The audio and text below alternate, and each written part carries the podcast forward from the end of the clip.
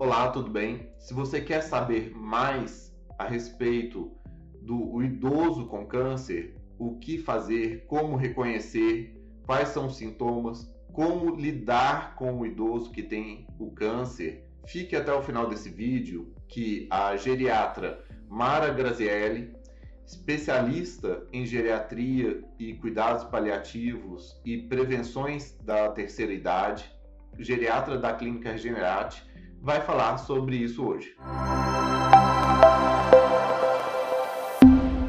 Olá, meu nome é Mara Graziella, sou médica geriatra da Clínica Regenerate e hoje nós vamos conversar um pouco sobre o idoso com câncer.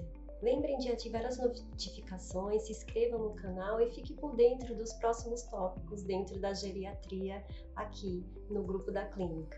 O câncer, ele é um termo genérico, né, definido por um amplo grupo de doenças que podem afetar qualquer parte do organismo, tá? É, Caracteriza-se pela multiplicação anormal das células que se estendem além dos seus limites habituais, né, invadindo tecidos e se estendendo, se propagando até para outros órgãos, é, com né, quando ele se propaga, no caso, para outros órgãos, é o processo conhecido como metástase. O câncer e o envelhecimento eles estão integralmente relacionados. Tá? Apesar de ser uma doença que pode acontecer em todas as idades, ela é conhecida como uma doença do envelhecimento, porque grande parte da incidência, né, apresentando na verdade grande incidência dentro dos idosos, cerca de 60%, né, das pessoas diagnosticadas com câncer são idosos, né? 70% das mortes por câncer acontecem em pessoas maiores de 65 anos. Então, com o constante crescimento da população, aumento de sua sobrevida, o câncer tem se tornado cada vez mais um problema de saúde pública preocupante, exigindo medidas preventivas e de detecção precoce também como o, é, o refinamento da, da, terapia, né, do tratamento, principalmente dentro do idoso. E em geral, como é que a gente vai avaliar né, a saúde do idoso, no geral, para saber se ele tá, pode ou não ser submetido a um tratamento de câncer. Ou como é que a gente vai fazer essa detecção precoce, né? Porque, no geral, os pacientes idosos, eles são menos tolerantes ao estresse, têm mais comorbidades, às vezes tem um suporte social e familiar prejudicado, ou um déficit cognitivo, né? Ou é um idoso muito frágil, né? E a sobrevida depois do diagnóstico do câncer tem que tende a declinar, diminuir com o avanço da idade, né? Isso porque o câncer, na maioria deles, o tratamento é não curativo.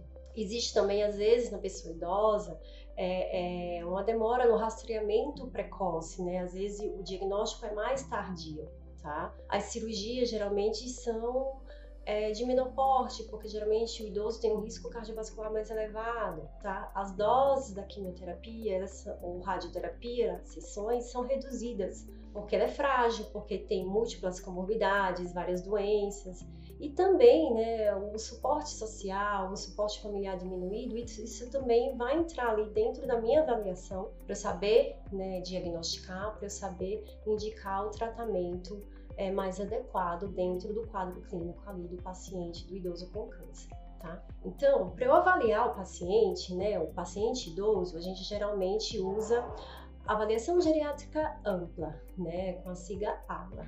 Nela, eu vou ver a questão da funcionalidade desse paciente, né? Então, eu vou para perceber, eu tenho que saber o grau de funcionalidade desse idoso ele consegue, ele é um idoso funcional, totalmente independente, ou ele precisa de ajuda para o banho, para se vestir, ou ajuda, né, para é, tem uma dependência para o que a gente chama de atividades instrumentais, né?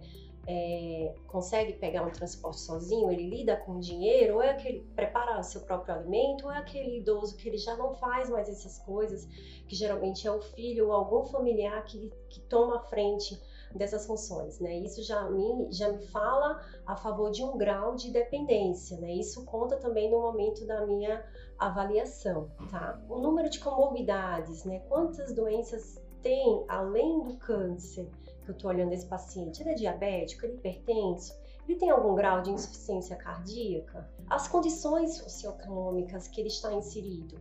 Né, a renda familiar, o suporte familiar. Esse idoso mais para frente, quando começar o tratamento, que eu sei que, eu vou, que vai ficar mais debilitado, ele vai precisar de um cuidador, tudo isso tem um custo.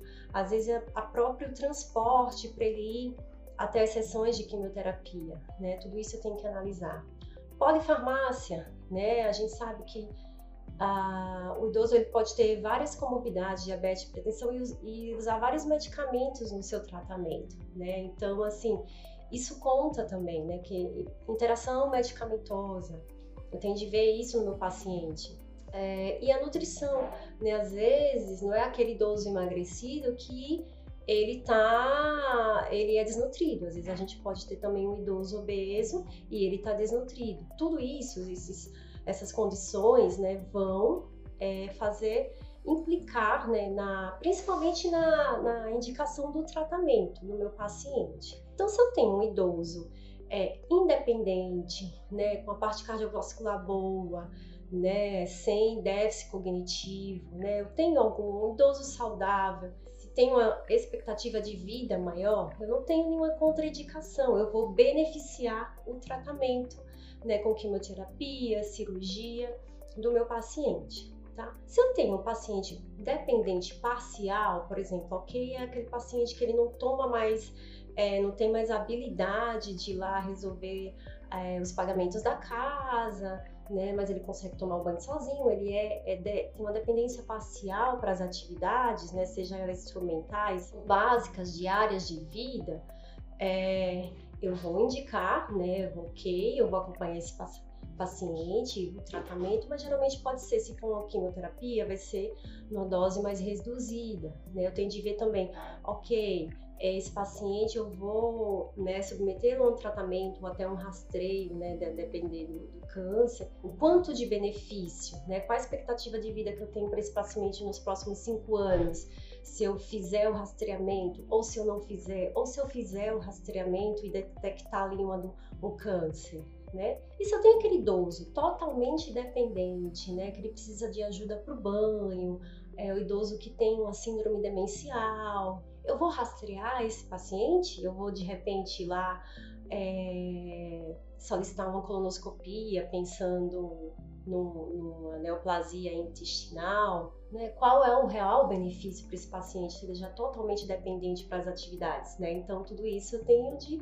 analisar, tudo isso vai ser importante, tanto para fazer, é, é, pensar no rastreamento, quanto para o meu tratamento lá depois que eu tiver um diagnóstico aí do câncer. Então, para a gente leva tanto para propor rastreamento quanto de, é, é, tratamento, a gente avalia a funcionalidade do paciente, a gente avalia a cognição do paciente, né? a gente avalia o suporte social do paciente, né? porque eu tenho que pensar é, mais à frente, quem é que cuida desse paciente? Esse paciente tem filho não? Ele tem alguém para ter um suporte tanto é, é físico quanto emocional, a estimativa de vida que eu tenho para esse paciente. Uma coisa é um, um, um, idoso, jovem, 60, 65, 70 anos, né, totalmente funcional, como como eu já disse aqui. Outra coisa meu idoso de 95 anos, já bem frágil, já mais acamado e dependente, tá? A história da doença, né, se foi um câncer detectado precocemente e o primordial, respeitar a vontade do paciente, né? Eu posso ter aqui, ai, meu, meu paciente de 70 anos totalmente funcional, mas olha, né? Tem um histórico talvez de neoplasia intestinal na família e ó, eu quero fazer uma colonoscopia. Pensando nisso, ah, doutora, eu não quero fazer esse exame. É uma opção, né? Ou o idoso que já vem para mim e sabe que tem um diagnóstico de câncer, né? Às vezes até já avançado, ele não quero, não quero me submeter ao tratamento, né? E às vezes a gente tem que a gente como geriatra, às vezes até o próprio oncologista entende isso, e a gente tem que dar o suporte para o paciente para fazer a família dele entender, né? Que acima de tudo, por mais que a gente tenha protocolos, né, de rastreamento, a gente tem que priorizar a vontade e respeitar a vontade do paciente, né?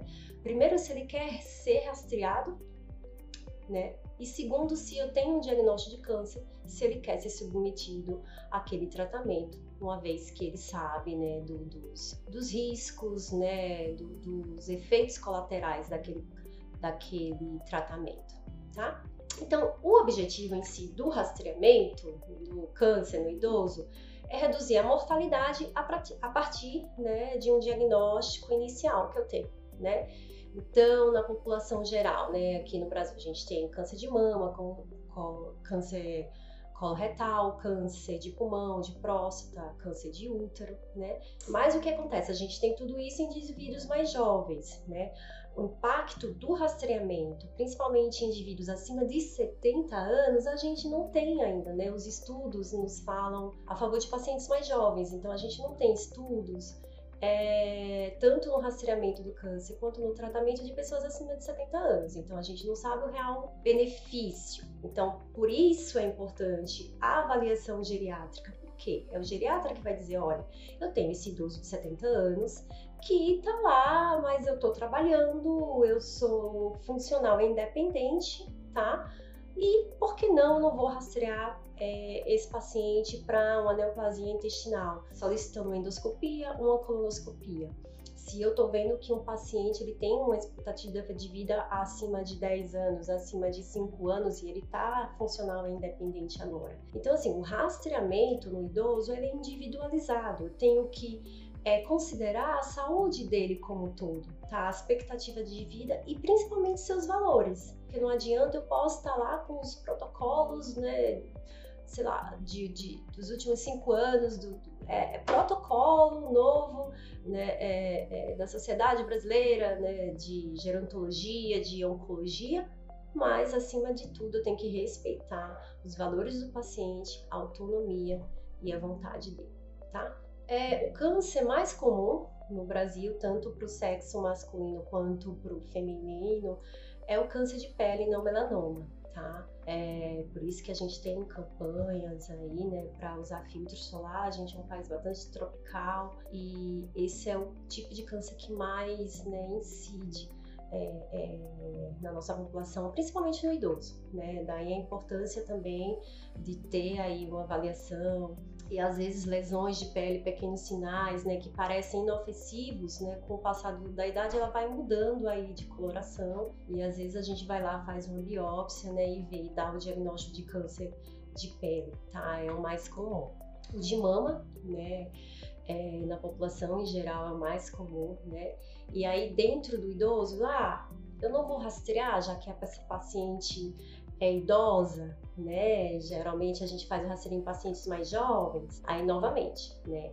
A gente não tem estudos, né? Acima de, a, população acima de 70 anos, né? E aí novamente eu vou individualizar meu rastreio, né? Se eu tenho uma idosa, uma idosa de 70 anos muito bem obrigada, sim, eu vou pedir a mamografia para ela a cada dois anos anual, a depender aí da, da, se tem algo genético associado, né? E a gente sabe que a sensibilidade da mamografia ela aumenta com a idade, né? Chegando a 86% entre pacientes de 80 a 89 anos, tá? Então, não tem por que eu não rastrear essa idosa ativa e funcional, tá? É diferente, novamente, do, do idoso acamado, do idoso mais frágil, tá? Novamente, tem que pesar risco, benefício, tem que fazer uma avaliação é, individualizada de cada paciente, uma avaliação geriátrica ampla, tá? No homem, né, acima de 50 anos, uh, os tumores malignos de próstata, próstata representam cerca de 30% tá? E podem ser geralmente a segunda causa de morte é por câncer no Brasil no idoso frágil, tá? E por quê? Né? Às vezes o câncer de, de próstata é um câncer que, quando diagnosticado precocemente, a gente tem bons resultados, né? Mas o que é que acontece novamente, né? Geralmente, né? Às vezes o homem não procura, não tem um médico ali que o acompanha, e esse diagnóstico é mais tardio. Geralmente esse diagnóstico é feito lá com o idoso já frágil, frágil, com 85, 89 anos, né? E aí associado a isso ele tem insuficiência cardíaca, às vezes um diabetes, às vezes, né? É, é, é, outras doenças associadas que o deixam mais frágil. Talvez por isso a gente acredite que seja uma das maiores ca é, causas de, de morte por câncer é, no Brasil tá? É, tem alguns fatores associados, né? Obesidade, a idade avançada, histórico com antecedente familiar e às vezes até em pacientes negros, né? A gente tem uma incidência meio, meio maior, tá? E outro fator também, que geralmente ele é um câncer é, mais assintomático, principalmente nas fases iniciais. Isso de, de, é, dificulta um pouco o diagnóstico, né, é, nos pacientes mais jovens, tá? E aí, quando ele vai ter os sintomas, é sintomas irritativos, obstrutivos, que pode até se confundir aí com, com, com infecção urinária, né? Estágios mais avançados, a gente tem até alterações de, de, de cálcio, né, dentro do organismo, tá? Câncer coloretal também, cerca de 50 pessoas acima de 70 anos apresentam câncer de coloretal, né? Novamente, os fatores de risco, idade avançada, histórico, antecedente familiar, né? É, doenças inflamatórias intestinais, né? E os sintomas, hematoquesia, alteração do hábito intestinal, tá? É, novamente, aí eu vou entrar lá dentro de o que é que me vai direcionar meu rastreamento, meu diagnóstico, é, meu tratamento. Avaliação geriátrica ampla, eu tenho que ver a funcionalidade desse idoso, eu tenho que parar e estudar esse idoso. Quem é esse idoso né, de 70 anos? Ele é um idoso frágil ou é um idoso funcional e independente? Tá? Se ele for funcional independente, vamos lá, vamos pedir a, a os exames necessários, exames de imagens, é, a colonoscopia, né, para eu ter esse rastreio aí e quem sabe dar uma sobrevida maior para o meu paciente. Né? Câncer de pulmão, ele também é a média de diagnóstico dele é feita a partir de 69 anos, tá? É, mais de 40, cerca de mais um pouco acima de 40% dos pacientes têm, são acima de 70 anos e né, geralmente é a primeira causa de morte por câncer no mundo, tá? Tabagismo, né, o principal fator de risco, tá? Tosse, dispneia, do torácica são alguns sintomas associados, né? É, alguns pacientes apresentam até é, é, hemoptise, né? Tosse com um pouco de sangue, né? Isso já em fases talvez mais avançadas, tá? O câncer de colo do útero, que geralmente está associado ao câncer de mulheres jovens, né? Então, novamente, a gente não tem né, muitos estudos lá com pacientes acima de 70 anos, acima de 65 anos. Né? Novamente, não há consenso sobre o benefício né, acima dessas mulheres, é, nessa, é, acima dessa faixa etária, né, nessas mulheres. E aí eu tenho que estudar a minha paciente, tá? Ah, acima de 70 anos, se os três últimos é, exames, né, é, Papa Nicolau, é, estiverem normais, a gente não pede mais. Depende, né? Vamos estudar essa paciente. Às vezes eu, tenho pacientes, né, assim, com 70 anos que são sexualmente ativas, né? Então, assim, vamos, vamos individualizar novamente o rastreio, né? O que dificulta a acurácia lá é porque né, a vagina de, da mulher ela fica um pouco atrófica. Isso pode confundir, mas é o diagnóstico. Mas novamente a gente tem que individualizar, a gente associa métodos de imagem, tá? Em mulheres idosas, né? Ele não é menos agressivo do que nas mulheres jovens, tá? E aí, novamente, o tratamento ou cirúrgico, radioterápico, vai ser individualizado tá? Ou seja, pessoal, é basicamente o câncer no idoso, desde o rastreamento até o diagnóstico e tratamento, eles dependem da avaliação geriátrica ampla, tá? Então, daí tem a importância de um geriatra tanto para prevenção quanto para promoção de saúde, quanto para o acompanhamento e determinação do prognóstico do paciente, tá bom? Então, assim, quem vai determinar, quem vai guiar aí, né, tanto o rastreamento e o tratamento do câncer no idoso é o geriatra, né? Geralmente faz, uh, o oncologista pode pedir uma avaliação do oncogeriatra, do geriatra, ou próprio geriatra, se é um paciente, né, que você é, já tem já tem um geriatra para chamar de seu desde sempre, o próprio geriatra ele vai fazer o rastreamento dessas neoplasias, tá bom? Gostaram do tema? Então não se esqueça de ativar as notificações para ficar por dentro é, dos temas mais comuns da geriatria aqui no canal da Regenerate, tá bom? E espero que tenham gostado. façam comentários, façam perguntas, sugiram temas e outros assuntos que eu vou ficar feliz da gente conversar aqui sobre outros temas dentro da geriatria. Tchau, até o próximo tema.